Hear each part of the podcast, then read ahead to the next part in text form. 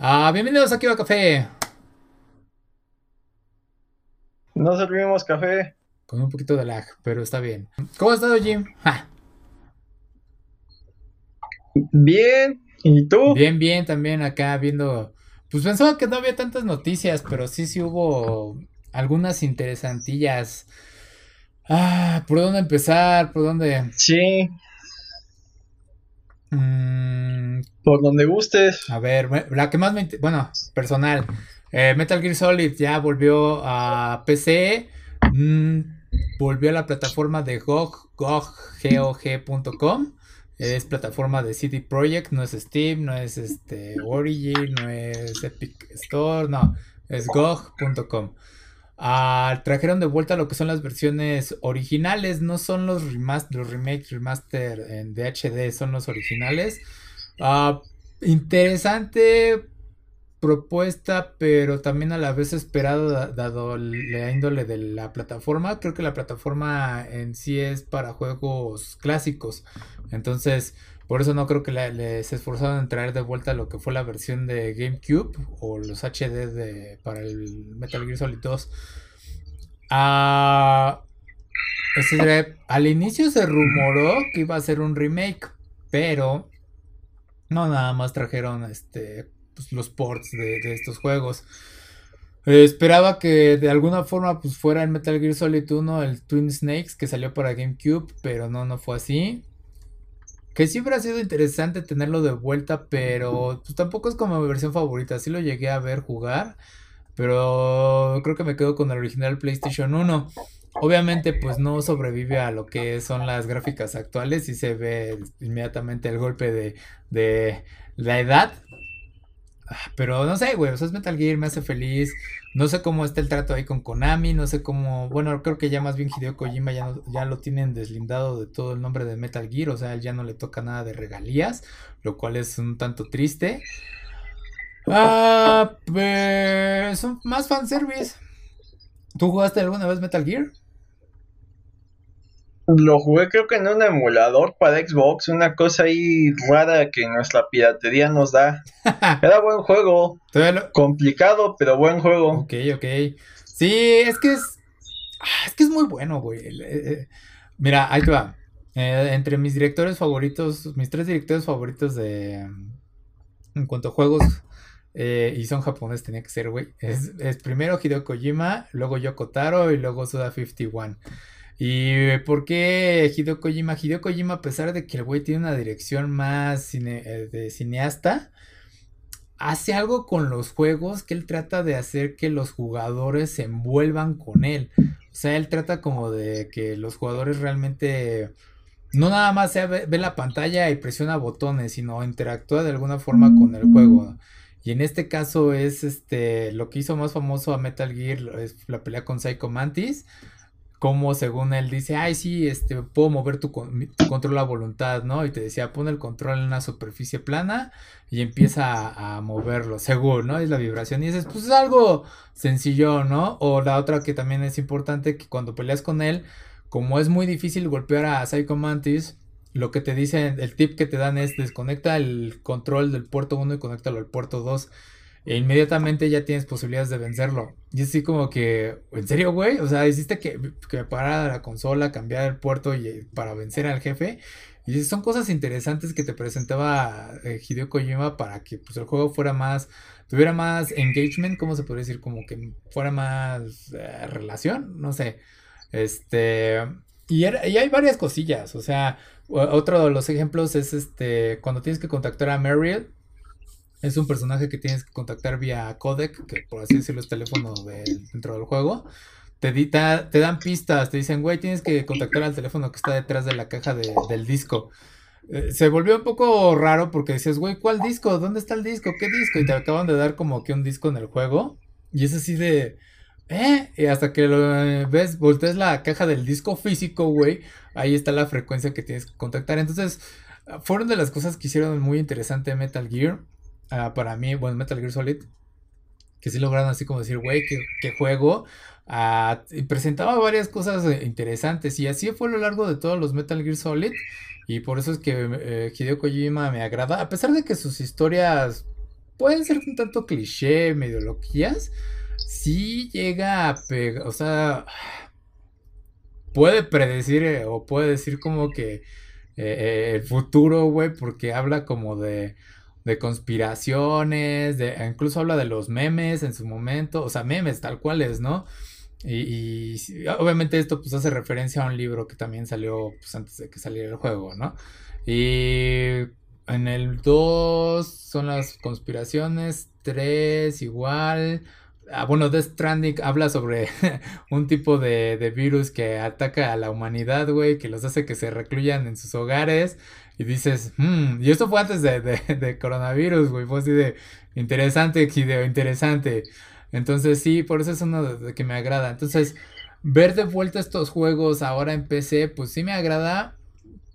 Ah, sin embargo, no...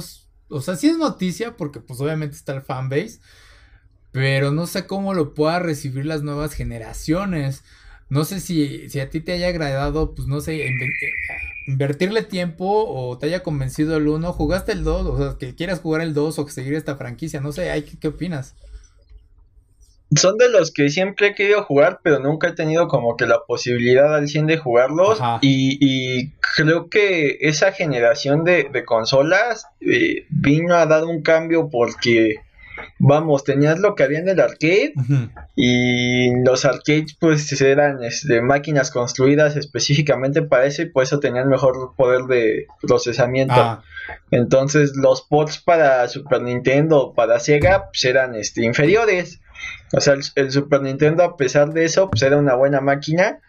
Y, y, y vamos, o sea, había juegos ahí muy elaborados, tipo Zelda, tipo Castlevania, que te daban para ciertas cosas, pero, pero al llegar la, esta nueva generación, se empezó a explorar un realismo que tal vez Nintendo al dominar el mercado no, no permitía y ya pues si le sumas este las posibilidades de procesamiento pues había cosas ahí que te cuestionabas, ¿no? O sea, tenías el salto del Super Mario 3 al Mario World y en el Mario 3 cuántos ítems podías guardar y en el Mario World nada más guardabas uno. Ajá eran esas cosas como que, eran raras, ¿no? Además los power-ups nada más había dos y en el Mario 3 había como cinco, ¿no? Distintos power-ups que eran de las cosas que, que, le saltaban a los, a los jugadores más viejos. Y ahora el, brinco a, consolas como el Play 1 tenías un realismo nunca antes visto. O sea, yo recuerdo en el primer Resident que, que tenías que ir administrando tus recursos, no era como en en los otros juegos que tenías hasta 99 vidas, ¿no? Y, y 99 balas y los ítems o, de plano se descartaban, tipo Metal Slug o Contra, que conforme ibas agarrando armas, este, reemplazaban, o se quedaban ahí indeterminadamente, si no me equivoco, por ejemplo, en los Joan Mac, que es otro shooter. Pero en, en, en eh, pero Resident, pues te decía, mira, si quieres guardar, solo tienes este baúl y solo puedes cargar esto. Entonces ya había un realismo ahí de que no había un baúl infinito de ítems. Y el Metal Gear también contribuyó a, otro tipo de juegos. Ya era, eh, bueno, tienes que pensar fuera de la caja, literal, ¿no? O sea, detrás de la caja viene un código, lo que dices de, eh, tengo que cambiarme al por 2 porque este cuate me lee la mente. O sea, había, había situaciones que tal vez por el hardware no te permitían y ahora ya eh, tanto hardware y software te permitían cosas este, más elaboradas, pero también ya el público era un público más viejo. O sea, los entusiastas de, las consolas ya era un público más viejo. Ya dejaron de verlo como un aditamento más para niños. Creo que los juegos para computadora por ahí eran más locos, ¿no? Porque pues una computadora no era para niños, era para que un adulto según trabajara. Sí. Entonces había cosas más locas, ¿no? Como las aventuras gráficas o los primeros videojuegos que eran como más este, tirados a rol o de meterle este, aventuras por, línea de comandos y ya este pues vieron esta, esta posibilidad y, Nintendo jugó un poco con eso, con licencias como la de Conker pero vamos, o sea, el Play le abrió la puerta a desarrolladores para contar ya no solo este, ya no solo ser pasapantalla, ya te contaban una historia más elaborada, ya regresó, o sea, retomando Resident Evil, pues todos en la misma casa y, no era de, ah, bueno, pasé la misión de la casa, ahora voy a la misión de, de laboratorio y luego la de las minas, porque todos tenían niveles de minas, no sé por qué, y luego la del hielo, cosas así, o sea, el, Resident parecía que era muy pequeña la casa, pero conforme te iban contando la historia, pues iba extendiendo y, y se hacía cada vez cosas más locas. Y el Metal Gear, pues creo que todo es en la misma base, ¿no? No sé qué tanto revisites lugares, pero al menos era la misma base y había un realismo, ¿no? O sea, vamos, juegos como como el Mario o este tipo de cosas, los villanos eran básicamente todos, este, todos se podían matar, ¿no? Fuera de algunas excepciones. Y acá en el Metal Gear, por más que puedas matar a todos, llega un momento en que si te descubrían o demás, el juego se complicaba tanto que que optaba porque forzosamente fuera el sigilo, ¿no? O sea, y ese tipo de, situaciones eran, eran muy raros y de hecho eh, juegos más actuales han sido criticados por esto, ¿no? O sea, como el, Braid of the Wild en, la en la cueva de los Gerudo, que tienes que este que hacer sigilo pues es un poco cuestionado, ¿no? Que te, que te busquen este tipo de cosas.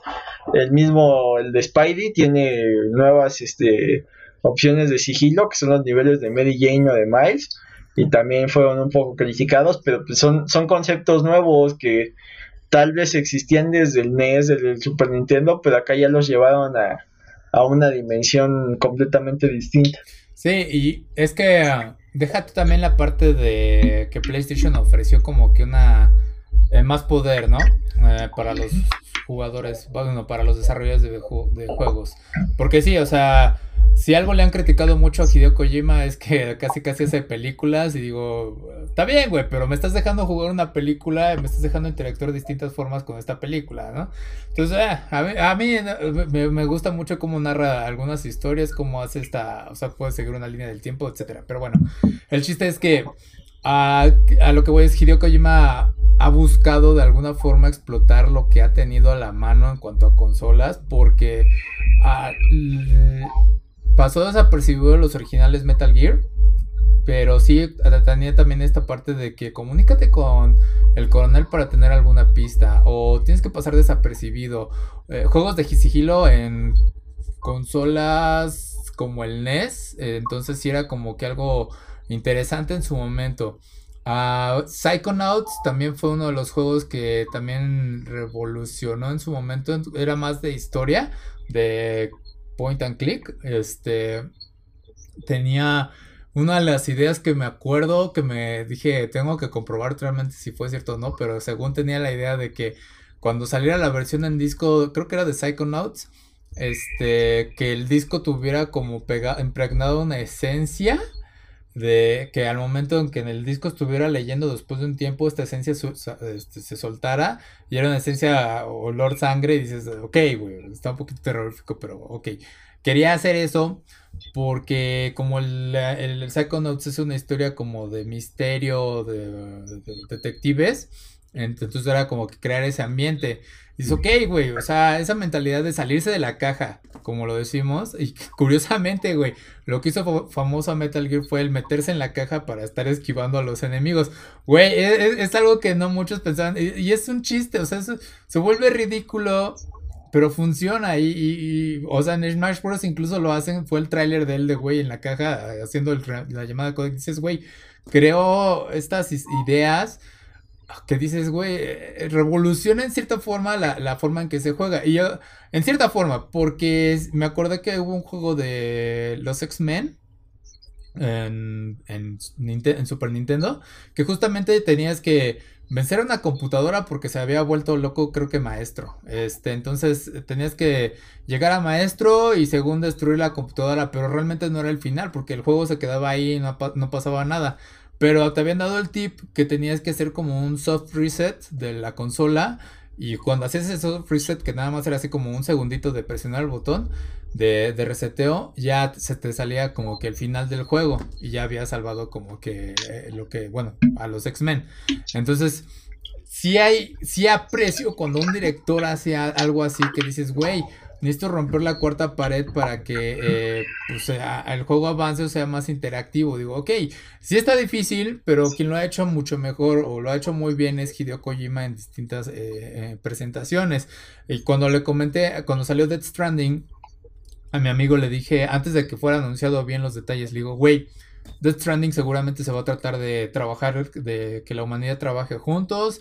Este, seguramente, o sea, el, tema ya está ahí, ¿no? Pero seguramente va a decir, va a ser juego en línea, vas a tener que trabajar con alguien más que esté en línea de alguna forma, etcétera, etcétera. Y sí, sucedió. ¿Por qué? Porque el Metal Gear Solid 5, ah, eh, sí, Phantom Pain, estaba esta interesante mecánica, bueno, interesante mecánica, ¿no? Como Hideo Kojima estas ideas como de es humanista, filántropo. Y entonces la temática es que él te maneja durante todos los Metal Gear que las armas nucleares son malas, que hay que tenerlas bajo control, etcétera, etcétera. Entonces en Metal Gear Solid, en Peace Walker y Phantom Pain, tú creas tu propia base y en algún momento te haces con tus armas nucleares. ¿Por qué? Porque está esta idea de nuclear deterrence, que es básicamente lo que sucede con los gobiernos, ¿no? Si yo tengo un arma nuclear y tú tienes un arma nuclear, eh, nos aseguramos de que no nos estemos disparando porque, pues obviamente eso lleva a una tercera guerra mundial o algo mucho peor. Ah, entonces, introducimos esta idea de que ahora todos tienen sus propias bases con sus este, armas nucleares y tú tienes la opción como jugador de decir, ¿quieres esta arma nuclear o deshacerte de ella? Lo siguiente es, hay un trofeo que no, o sea, realmente no se ha desbloqueado. Es, casi imposible desbloquear, pero la idea de Hideo Kojima es que cuando todos los jugadores que hayan ingresado en línea en Metal Gear Solid 5 tengan desactivadas sus armas nucleares, se desactiva como que creo que este, este trofeo de paz mundial. Y sale una escena especial en la que se dice hemos llegado a la paz mundial, algo así, porque no hay armas nucleares. Esto nada más se pudo sacar a través de data mining. Este, data mining. Se tuvo que escalar en el juego y sacar la, la cutscene, ¿no? La escena. Y ya, y ya, o sea, es la única forma. Pero dices, es una, es una idea un tanto noble por parte de este, de este director de Hideo Kojima. Por eso es que también me agrada. O sea, es un gran. No, o sea, puedo decir que es como persona es buena. Este, sí, es como que por eso lo llego a respetar con lo que ha hecho. O sea, como que quiere meter su parte, su filosofía dentro de los juegos. Y digo, se aprecia. O sea, por eso es lo que digo, por eso es mi director favorito de videojuegos. Es como que, fuck, ¿no? Y cuando supe que trabajó con Guillermo del Toro y Norman Reedus, dije, ah, güey, fue genial. Pero bueno, eso ya esa parte. Entonces, ah, güey, por eso es que me gusta Metal Gear. En muchos sentidos. Lleva muchas este, ideas filosóficas. Sí invito mucho a la gente a jugar, güey. Si tienes la oportunidad, juega Metal Gear Solid 2. Que para mí se me hace un poquito... No, para muchos fue muy pesado. Y sí, sí se vuelve pesado por algunos aspectos. Es cuando empieza a soltar su lluvia de ideas que dio Kojima. Eh, pero me gustó. Personal, eh, mis favoritos son Metal Gear Solid 3 y Peace Walker. Está muy debatido para mí cuál de los entre esos dos es el favorito.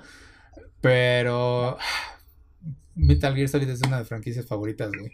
Entonces, sí, sí, sí. Ahí no sé si hayas visto eso o que hayas opinado ahí respecto a Hideo Kojima con lo que has visto.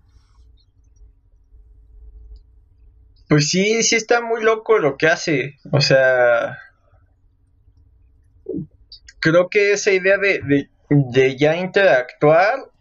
Vamos, eh, Nintendo lo ha estado buscando, pero ha creado los periféricos para eso. O sea, recuerdo que había un, un Zelda para 10 que había, por ejemplo, que apagar unas antorchas y la única forma de mm. apagarlos era con el micrófono que tenías que soplar. Sí, es cierto. Entonces, vamos, eh, por ejemplo, los Zeldas, siempre, lo, por el Zelda de, de Wii, resaltó por, por la jugabilidad, porque estaba diseñado para que aprovecharas el control del Wii al 100, cosa que otros juegos pues realmente no tenían. Entonces ahí eh, eh, el plus de Nintendo era que sus propios desarrollos explotaban esos periféricos al 100.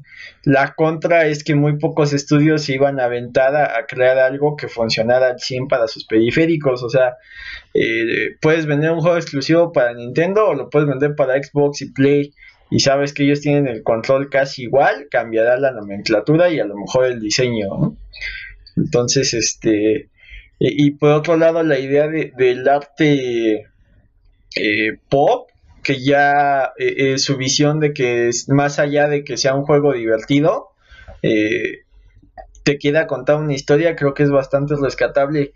Digo, e, es, válido, es válido tanto meterte a jugar un Metal Gear un Last of Us, un Death Stranding y, te envuelva la historia y, sufras con los personajes y le dediques las horas, como es válido que, que pues, te bajes el Among Us o juegues un rato a Fall Guys, ¿no? Y eso creo que es lo que siempre hemos defendido, ¿no? Que, que, que analicemos las cosas pero sin generalizar, o sea, pues, no es lo mismo aventarte media hora del Fall Guys y te desestresas y te ríes y se acabó.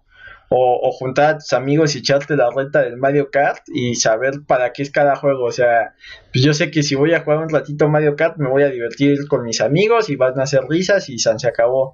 Así voy a comprar un gran turismo y voy a pasarme las horas yo solo modificando mi coche porque soy muy fan de los coches. O sea, creo que es válido todo el entretenimiento y también lo que siempre hay que rescatar es cuando alguien intenta innovar y más cuando innova para algo bueno, o sea, en este caso te están contando historias que son interactivas más allá de un videojuego. Sí.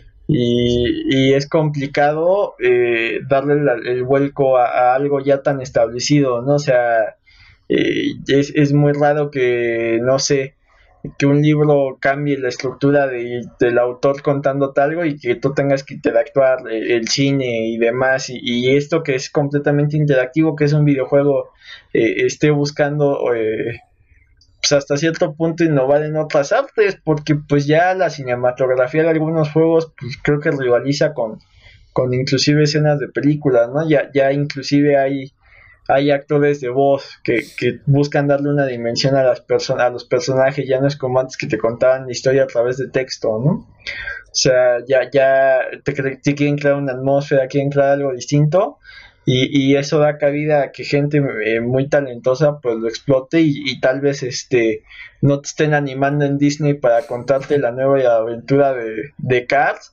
pero pues, te están animando acá, no sé, te digo, un Last of Us, un Red Dead Redemption, ¿no? O sea, algo, algo completamente distinto. Creo que, creo que al final el que gana es el público. Y, y pues más porque pues, te arriesgas, ¿no? No es lo mismo gastar 40 pesos en irte, en rentar una película en Cineclick que gastar 1600 en un juego que no sabes qué tan bueno o qué tan malo sea, ¿no? Sí, sí, sí, pero es que la bronca es, es que Hideo Kojima así es como que para, no es como decir, ay, el, eh, ¿cómo se dice? Elite o, clasista o no sé, güey. O sea, no es, no es como decir, güey, nada más acá los intelectuales entendemos eh, a Hideo Kojima. No, no, no, no, o sea, es un gusto adquirido. O sea, es, güey, me, me enganchó la historia como contó en, Metal Gear Solid 1. Eh, la música, güey, es que ese güey ah, tiene una excelente dirección para todo en lo personal. Eh, me encanta, o sea, es como sus personajes están bien escritos. Obviamente, no voy a decir que la las historias son increíbles, sí puedo ver las fallas y hay cosas de burlas, güey, pero ¿cómo hace que tú como jugador explores eh, los videojuegos? O sea, es, él es de los, yo creo que de los artistas que están en, en la punta de la lanza para decir que los videojuegos son arte. Eh, que es algo que se ha debatido a veces. Entonces sí, sí, yo creo que quien está ahí al líder al frente es Hideo Kojima. Y, ¿qué más? Ahí, bueno, ya para terminar con eso, para saltar a otro tema, con el segundo director, mi favorito, güey, que también salió la noticia, es Yoko Taro, güey. ¿Por qué Yoko, voy a hablar de Yoko Taro? Eh, va a salir en abril o marzo eh, Nier Replicant. Y si alguien conoce el, o se le hace familiar el título de Nier, es que en el 2017 Nier Automata fue un juego de, los mejores juegos del 2017 junto con Persona 5 y no me acuerdo cuál otro. Ah, Breath of the Wild. Entonces fue uno de los que estuvo conteniendo en esa batalla. Entonces, eh, más que nada fue, yo creo que al público le interesó parte de la historia y lo visual. estoy, estoy mal porque pues he retenido, pero tengo que jugar Nier eh, Automata y lo tengo desde que salió, güey. Eh, no es bueno, pero eh, bueno en el sentido de que me he estado conteniendo en jugarlo, tengo que jugarlo ya, ya, ya, pero ok. Esa parte. El chiste es que um, mucha gente no está familiarizada con la franquicia de lo que fue Nier y Drakengard y no creo que otros títulos ha lanzado Yoko Taro. Pero si tuviera que decir que Hideo Kojima es un director de cine, Yoko Taro es el director excéntrico. porque no se conoce cuál es la cara de Yoko Taro. Yoko Taro ah, empezó a usar esta máscara del personaje de Nier Replicant o Nier Gestalt, ahorita digo, creo que estos dos. Este es, es el personaje Mil. Si tú buscas a Yoko Taro, vas a encontrar esta imagen de que tiene una máscara como de una sonrisa muy creepy, güey, como de marioneta. y es su, su, forma de aparecer en público. He visto una entrevista en la que me agradó el sujeto porque cuando empieza a hablar del desarrollo de los juegos, él dice, güey, es que quiero ya hacer algo que revolucione o que mejore la experiencia en los videojuegos. Algo como lo que ha hecho Hideo Kojima. En su caso, él dice, pues sí trato de mejorar, etcétera, de hacer algo más, eh, con más engage. Ah, cuando habla acerca de lo que le depara el futuro, dice, güey, yo lo único que quiero hacer es que los próximos eh, desarrolladores de videojuegos uh, me superen, o más bien yo sé que ellos me van a superar, o que se va a abrir un nuevo camino para los videojuegos. Y yo dije, wow, él está muy consciente de lo que es su límite o sus limitantes dentro de la industria. Y dice, güey, yo sé que en el futuro alguien va a llegar y que puede superarme. O sea, no es como que decir, güey, nadie me va a superar, no, es como que esta multitud de decir, alguien va a llegar y estaría feliz cuando llegue a ese alguien, ¿no? Eh, bueno, eh, la historia de, para decir que, es que vender Nier está poco difícil porque te digo, está Nier Replica, Nier Gestalt, y los dos son el mismo juego, nada más que lo que varía es que el personaje principal es un señor, un anciano, bueno, el papá de una hija en Nier Gestalt, que fue el que llegó aquí al, oeste, este, al occidente. eh, eh, y luego está Nier Replicant, que es más eh, la historia de un chico que es él y su hermana, ¿no? De ahí en fuera son la misma historia, nada más cambia el personaje principal. Obviamente, pues la relación es un poco distinta, pues un padre y una hija, ¿no? Eh, digo, una y el hermano y la hermana. Entonces ahí como que varía poquito, muy, muy ligero. Ah, el chiste es que te presentan esta historia de un mundo post-apocalíptico en el que ya la humanidad se restableció después de 3.000 años o algo así. Eh, pero está como que estos misterios sobre las sombras, o no me acuerdo bien cómo se llaman los enemigos, tienes que saber qué es lo que sucede con ellos. Ah, pero conoces personajes interesantes como Emil, que es eh, el chico frágil, pero que vive en una mansión. Eh, está... ¿Cómo se llama? Bueno, está esta chica que al parecer no es chica, creo que es algo como transgénero, pero es como que algo que tienes que investigar eh, de trasfondo en la historia. Peleas contra criaturas muy extrañas. Eh, investigas, vas conociendo como que lo que sucedió con la humanidad y qué es lo que hay de para, ¿no? Pero se trata más de los personajes y es como una fábula. Entonces ese, es el, atractivo de Nier. Que si jugaron un autómata, pues más o menos es la idea. Nada más que aquí pues, es como nuevamente fábula, no ciencia ficción, es más fábula. Bueno, tiene su ciencia ficción, pero eso ya cuando lo descubres. Entonces, a, a lo que voy es que la forma en que cuentas su historia Yoko Taro, digo, se centra mucho en los personajes, la música es increíble, se me olvidó el nombre del director, pero es el que, eh, o sea, si te gustó la música de Nero Automata, pues ¿qué crees? Por eso es que cuando salió Nero Automata, los que estaban esperando el juego, pues fue porque jugaron los Niers originales. Entonces sí fue como que el putazo, o sea, tú escuchas la música, güey, te enamoras. O sea, e, es, increíble. Y te digo, el ambiente también es increíble. Ah, si tuviera que criticar algo, es que yo Kotaro de repente se sale bien cañón de su. ¿Cómo se puede decir? También quiere como que romper este cuarto muro. Y hay uno de los juegos, o sea, no, no es algo sorpresa, güey. Pero no sé pero este güey tiende a hacer este desmadre que, güey, ya conociste a los personajes, te enamoraste, tú lo creaste. ¿Qué crees, güey? ¿Quieres desbloquear el final real? Borra tu partida. y eso así de, ¿qué? Borra tu partida. Y, cuando borras la partida es cuando ya inicia el, el final verdadero, final ya único, güey. Y fue así de, acabas de hacer que borre mi partida a la que ya le invertí fácil 40 horas Solo para ver este final dices, ok, güey. Valió la pena, sí, pero duele. Ya sabes, pues es tu personaje, güey. Porque de alguna forma, pues eh, eh, guardar partida, pues es el, tiempo invertido y el personaje que tú creaste, de alguna forma, ¿no?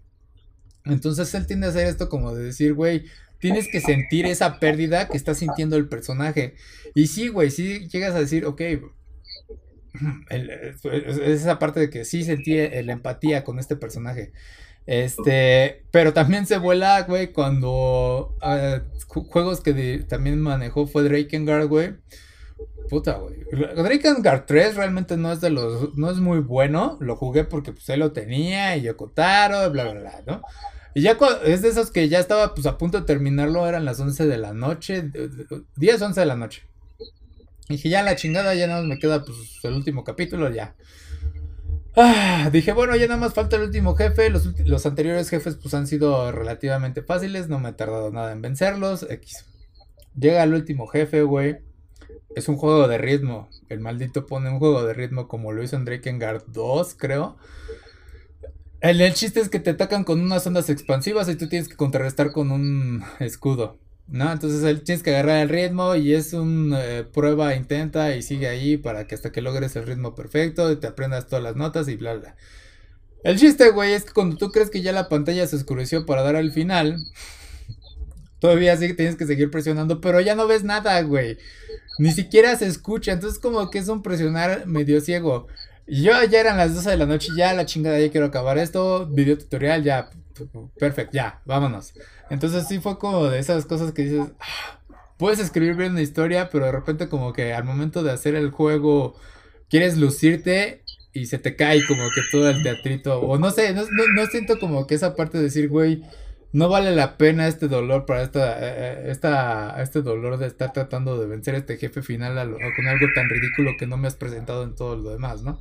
Pero bueno, ah, es que, Ajá. es que es que ahí los videojuegos fuera de, la música, la cinematografía, el diseño, la animación, todo lo que, lo, que ya hablamos que, han innovado, eh, digamos que eh, su, su, medio único, lo que, lo que lo hace ser uh, no considerado dentro del cine o de otro arte, pues es la jugabilidad, o sea, puedes tener la mejor historia del mundo, pero si no es disfrutable la jugabilidad, eh, pues no, no cumple su objetivo. Sí. O sea, y, y, volvemos a los ejemplos, o sea, Nintendo eh, eh, lo, lo, que siempre logra es que la jugabilidad sea buena, o sea, no hay un Zelda del que te quejes porque la cámara o demás, o un Mario, o sea, es, es, es muy difícil que, que, la jugabilidad no sea lo esperado, y creo que hay eh, ciertos juegos pues no han pasado a la historia a pesar de tener historias muy locas o planteamientos muy locos, porque la jugabilidad pues no lo hace disfrutable. Sí.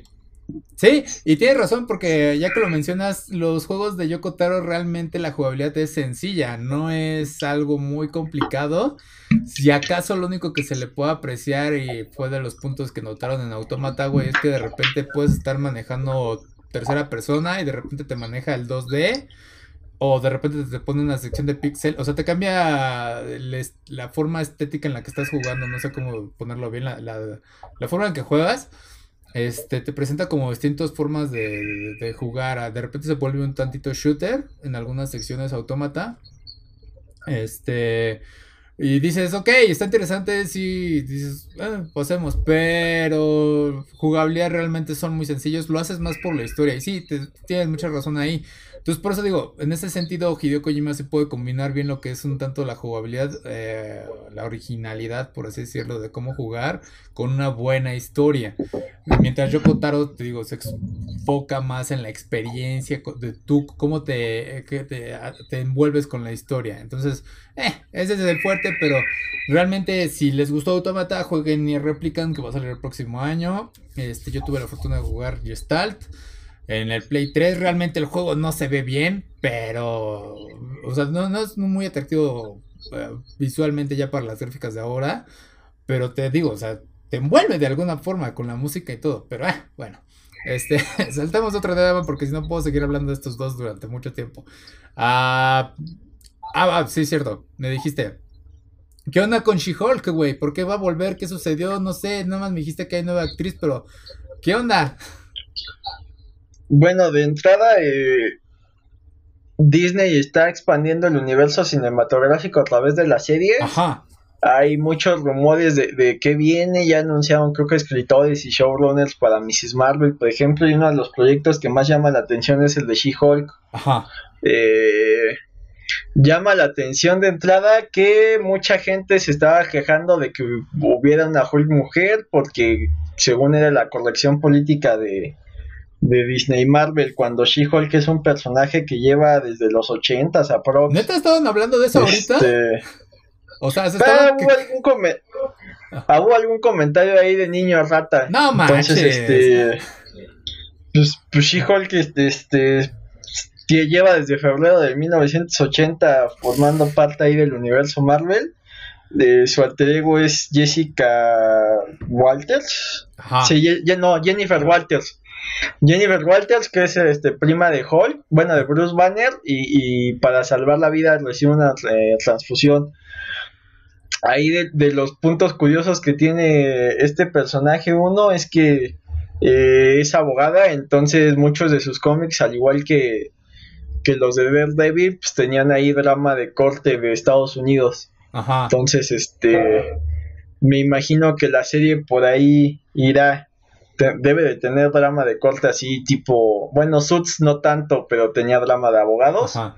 O si, llegaron a ver este Cuestión de Honor con, con Tom Cruise y Jack Nicholson y esto de quiero la verdad, tú no soportarías la verdad ese tipo de drama de corte, entonces e, era bastante interesante.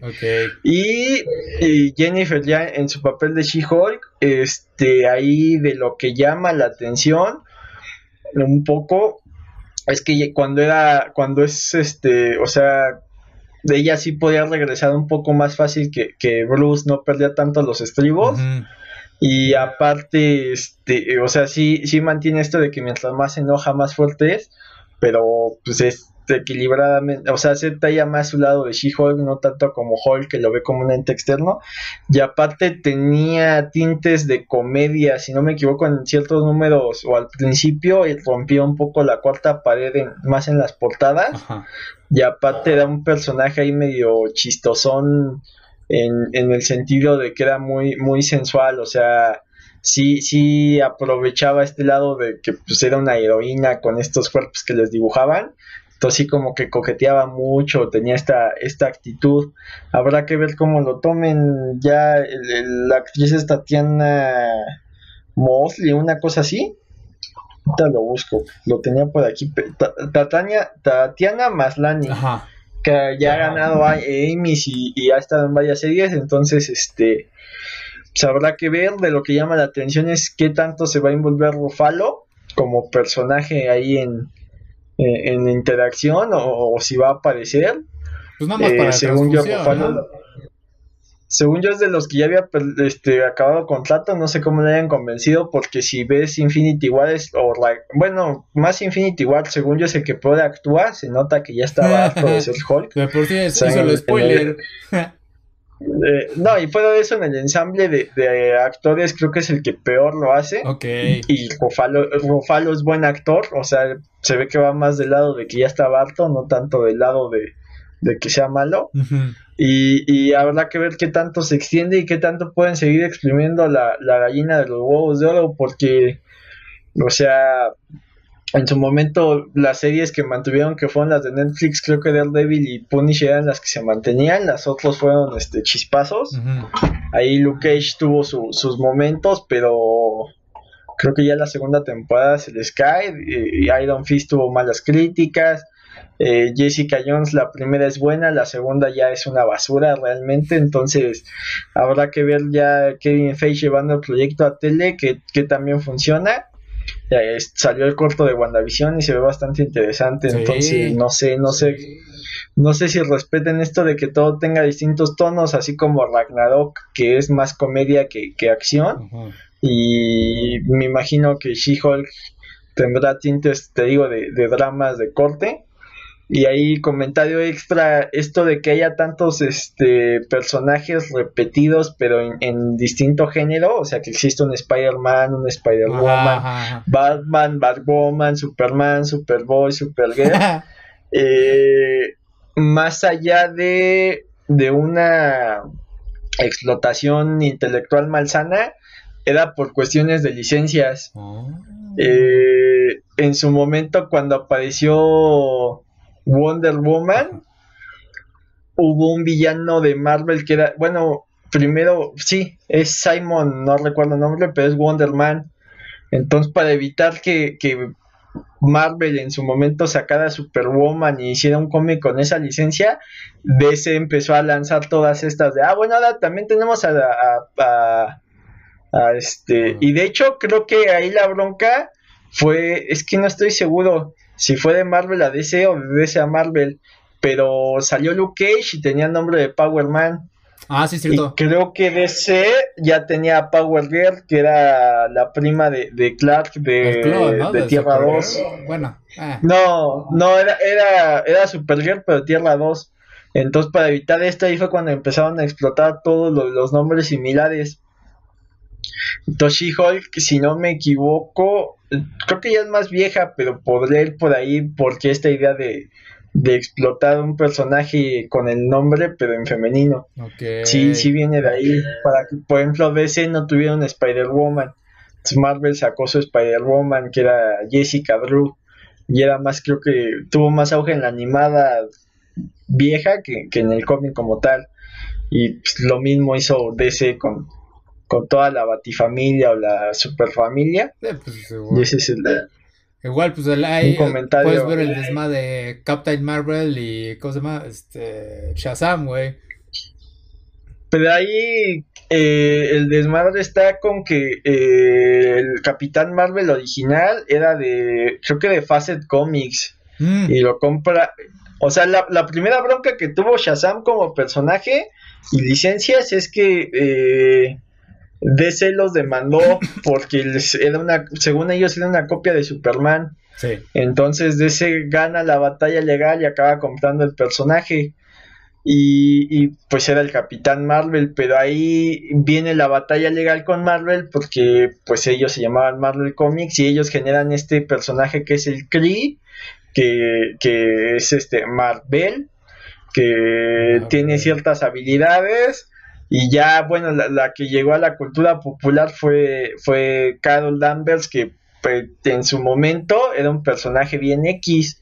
De hecho, si no me equivoco, Jim está, o sea, creo que la estaba escribiendo Chris Claremont y quería que sí fuera un personaje interesante luego de que había muerto Marvel y, y tenía mucha relación con los X-Men, que es cuando se vuelve binar y ese tipo de cosas, pero creo que ahí el editor era Jim Starlin, no es cierto, Jim Starlin es el que creó a, a Thanos, era Jim Shooter, que Jim Shooter es un personaje muy curioso, de hecho escribía como desde los 14 para DC, y de ahí fue creciendo y luego lo olvidaron y acabó como editor de Marvel, o sea, tiene una biografía ahí bastante interesante, pero muchas decisiones polémicas son de él.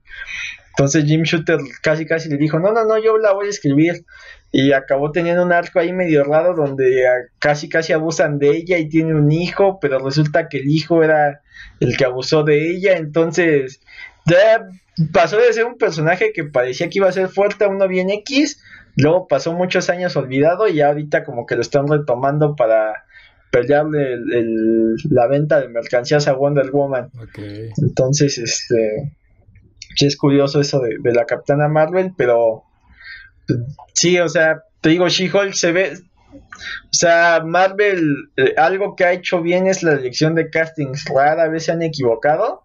Creo que el único cambio radical que hicieron fue con War Machine. Mm. Y el War Machine original me imagino que se está retorciendo porque no creo que a Don Chadler le hayan pagado mal por salir de a 10 minutos en Endgame, ¿no? Entonces. Sí, sí, sí. Sí, este, ahora pregunta, ¿hay fecha para lo que se va a hacer con She-Hulk?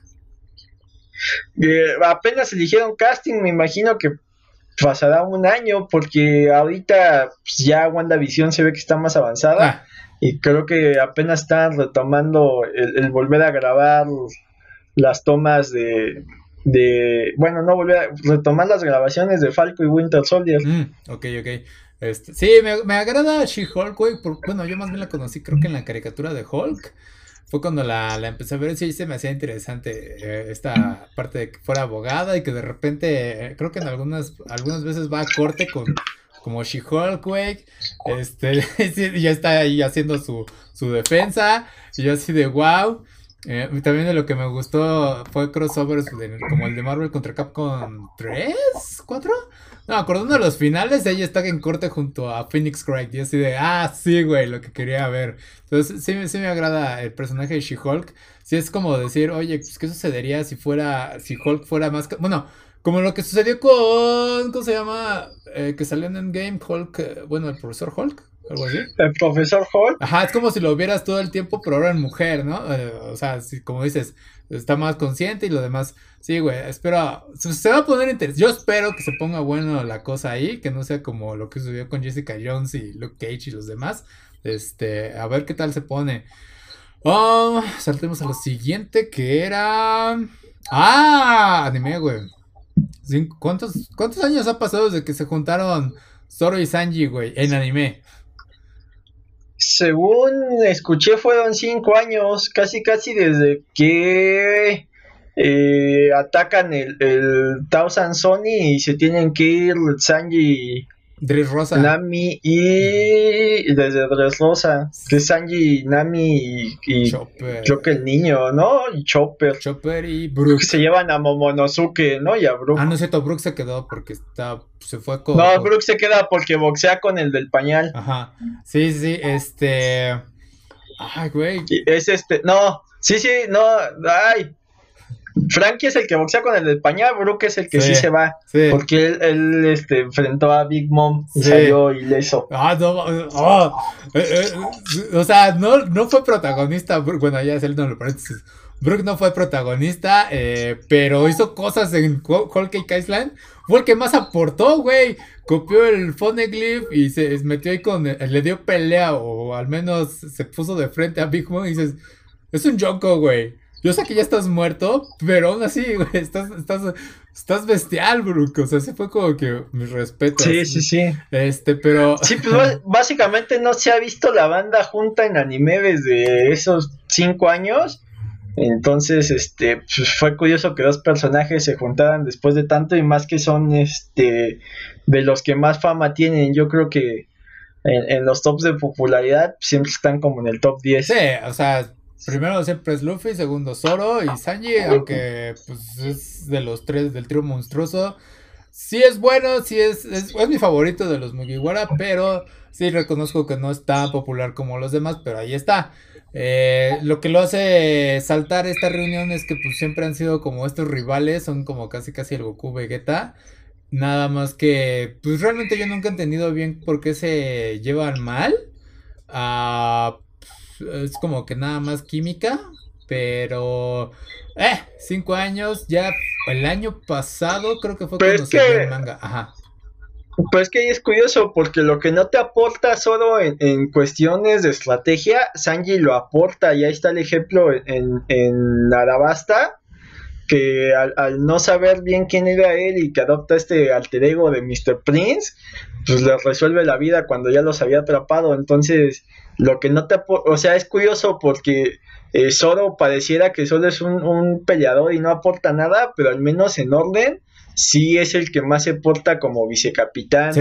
Eh, cuando se va a Usopp, es el único que les dice es que esto ya no es un juego de niños y pues él es nuestro capitán y por más que sea un idiota, si no lo respetamos como capitán no lo va a respetar nadie más, entonces hasta que Usopp no, no pida perdón no puede regresar, entonces al menos en, el lado moral o en el lado ético o en el lado anímico, pues sí es como que el más centrado porque pues Sanji ve una mujer y, pierde todo su, su, código, ¿no? Ah, pero ahí, por ejemplo, sí. Y, Sanji, por otro lado, Sanji eh, te aporta en estrategia, o sea, es como que más sensato para, para ver el, panorama. El panorama más grande, o sea, no es como Sanji o digo, no es como Luffy o Zoro, ¿no? Que se avientan de cabeza los golpes. Sí. Él, él piensa un poco más. Sí, es que eso es lo. Es que Sanji tiene varios niveles, o sea, porque ya lo dijiste.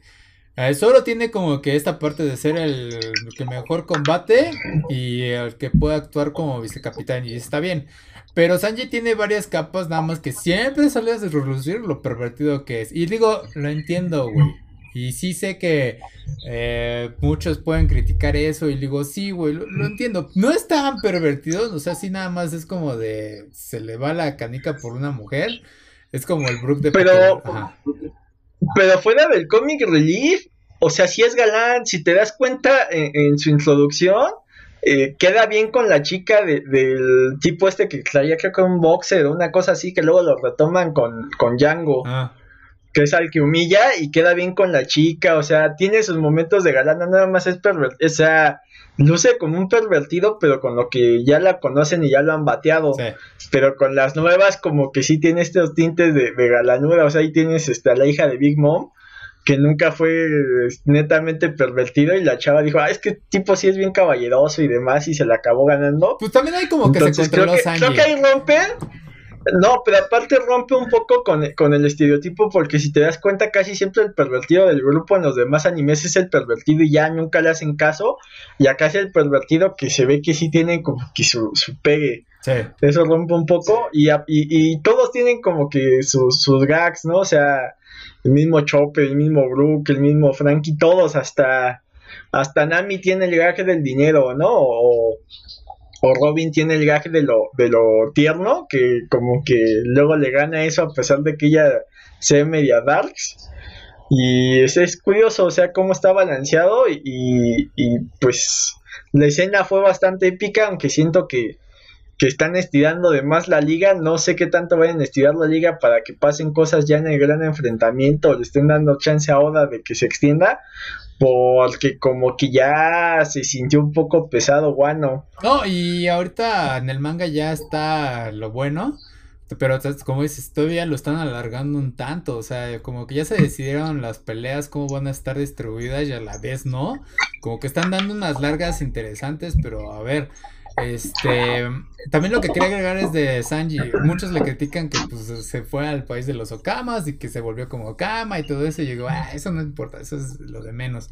Lo que me agrada mucho es que, a pesar de que puedan decir que Sanji es mujeriego, güey, creo que es de los que más se preocupa por la tripulación. Porque cuando llegan momentos de realmente eh, problemas él sí dice, güey, este, tengo que rescatar a Usopp, ¿no? O sea, tengo que sacar a Usopp a pesar de que puedo decir es un idiota. Este, güey, tengo que preocuparme por el demás o salto a, la bronca. Eh, también, eh, digo, o sea, sí puede tener en la mente fría cuando realmente se pone la cosa problemática. Ah, este, entonces sí, y una de las cosas, es que va a sonar demasiado gay, pero va, me encanta la, la, sonrisa de Sanji, la sonrisa real, no la sonrisa que muestra al 90% de las veces, la sonrisa real cuando él habla del All Blue, güey, con este Luffy, como diciéndole, güey, tengo este sueño. Y lo habla con un eh, a corazón abierto. Y obviamente Luffy dice, güey, sí, o sea, te creo tu, tu All Blue, ¿no? Y eso es como una, eh, una emoción real, es como, ese Sanji, güey. Y es, es, por eso que es uno de mis personajes favoritos.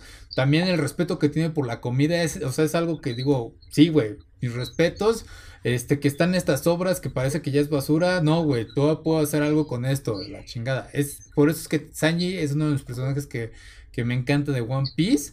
Es uno de mis favoritos y que puedo llegar a respetar mucho.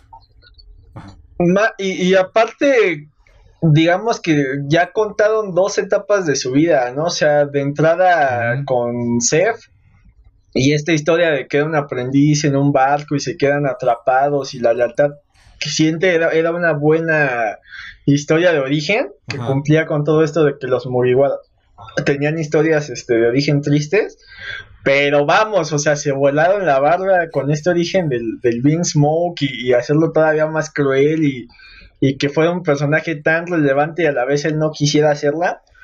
O sea, es curioso, ¿no? Porque vamos, eh, Luffy viene de, Garp y de Monkey D. Dragon, entonces te dicen que el tipo estaba para cosas grandes.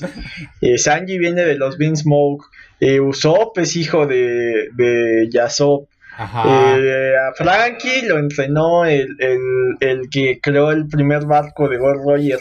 Entonces creo que los que más vienen de la nada, pues es Odo, ¿no? A menos que hasta que te digan de dónde viene, creo que él sí es alguien hecho a sí mismo, el mismo Chopper bien hecho a él, mismo.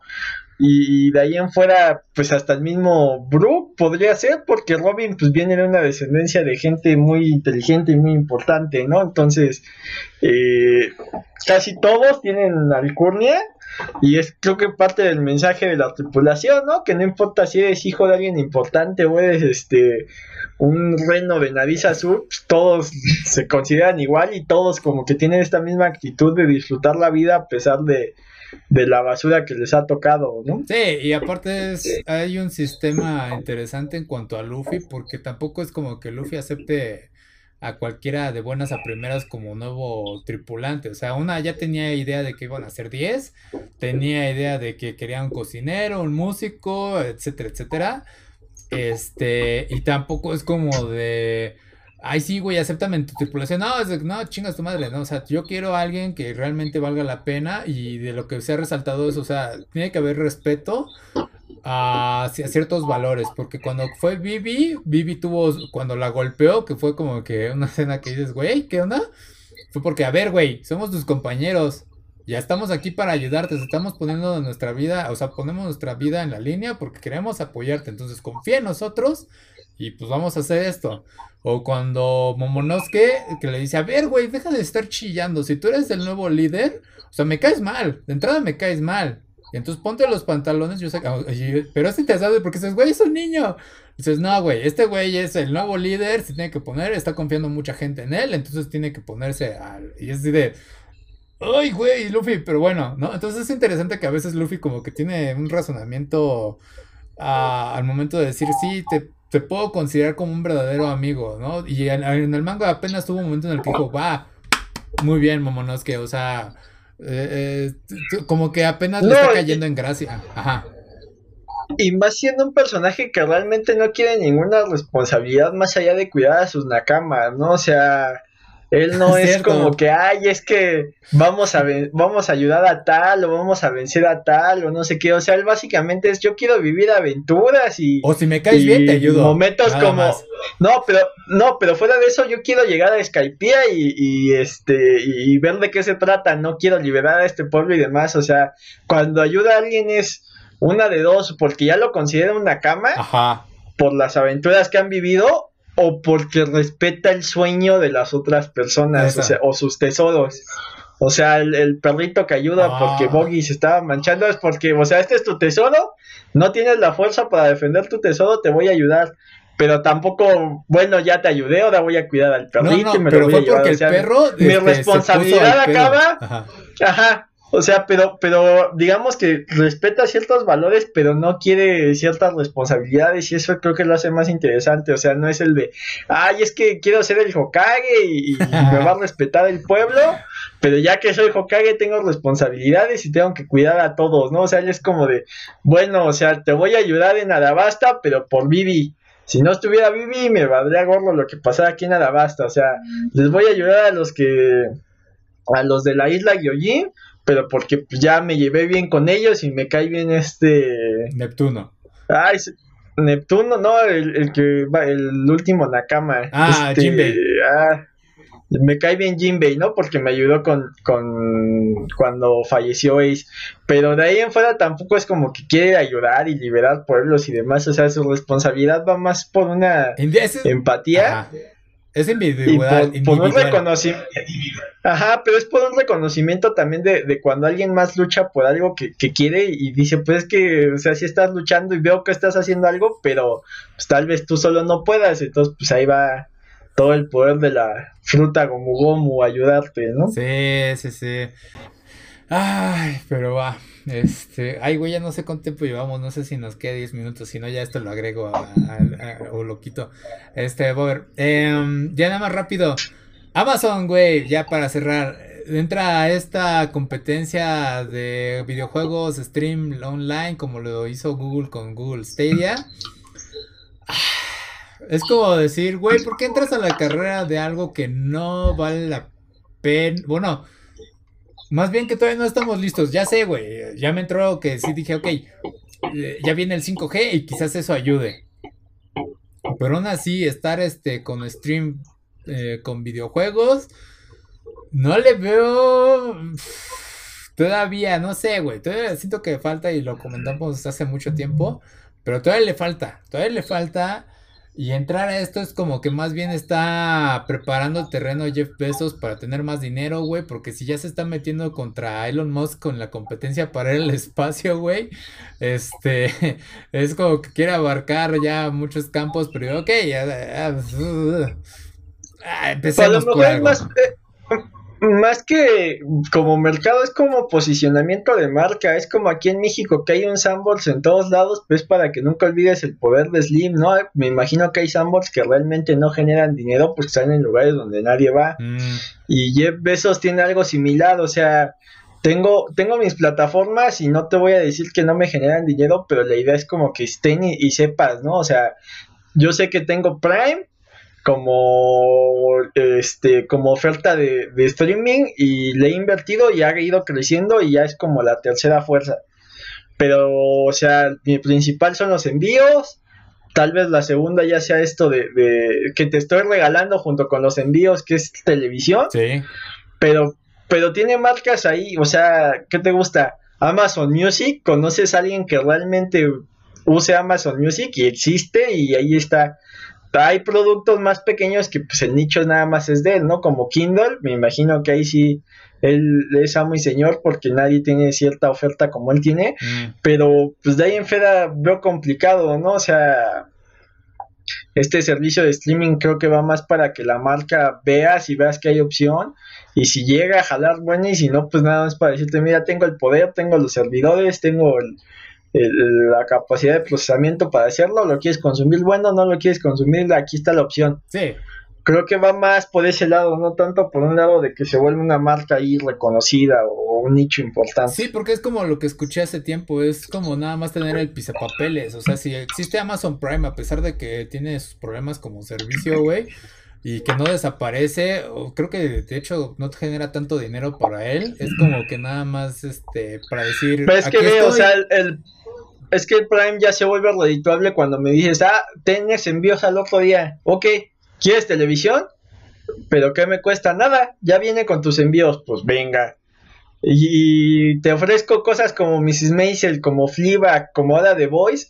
Pues dices, a ver, espérame, o sea, Netflix me está ofreciendo quinta temporada de La Casa de Papel y tú me ofreces Fleabag, pues a ver, ¿qué, qué, qué hay de nuevo? ¿Qué más tienes?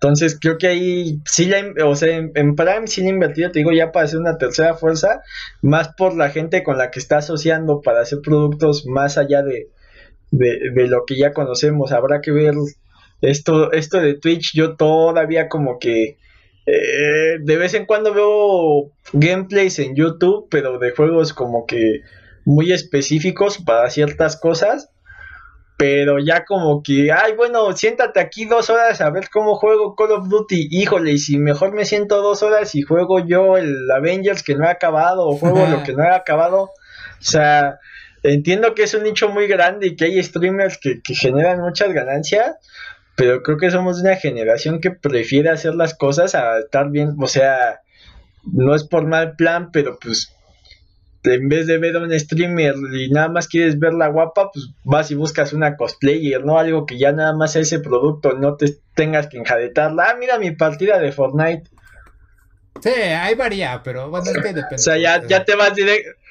O, vamos a un pro jugar, no sé, el Breath of the Wild, pues mejor lo arriesgo yo y si me atasco en un, busco el gameplay de ese pedacito, veo cómo superar ese templo y no me aviento las tres horas que te aventaste o tu speedrun.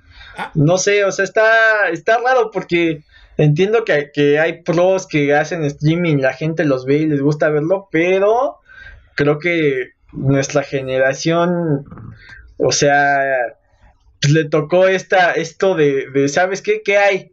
Pues nada más hay en el 5 este, mi jardín secreto y si esa caricatura no te gusta ya te chiflaste, ¿no? Pues no hay otra. Ok.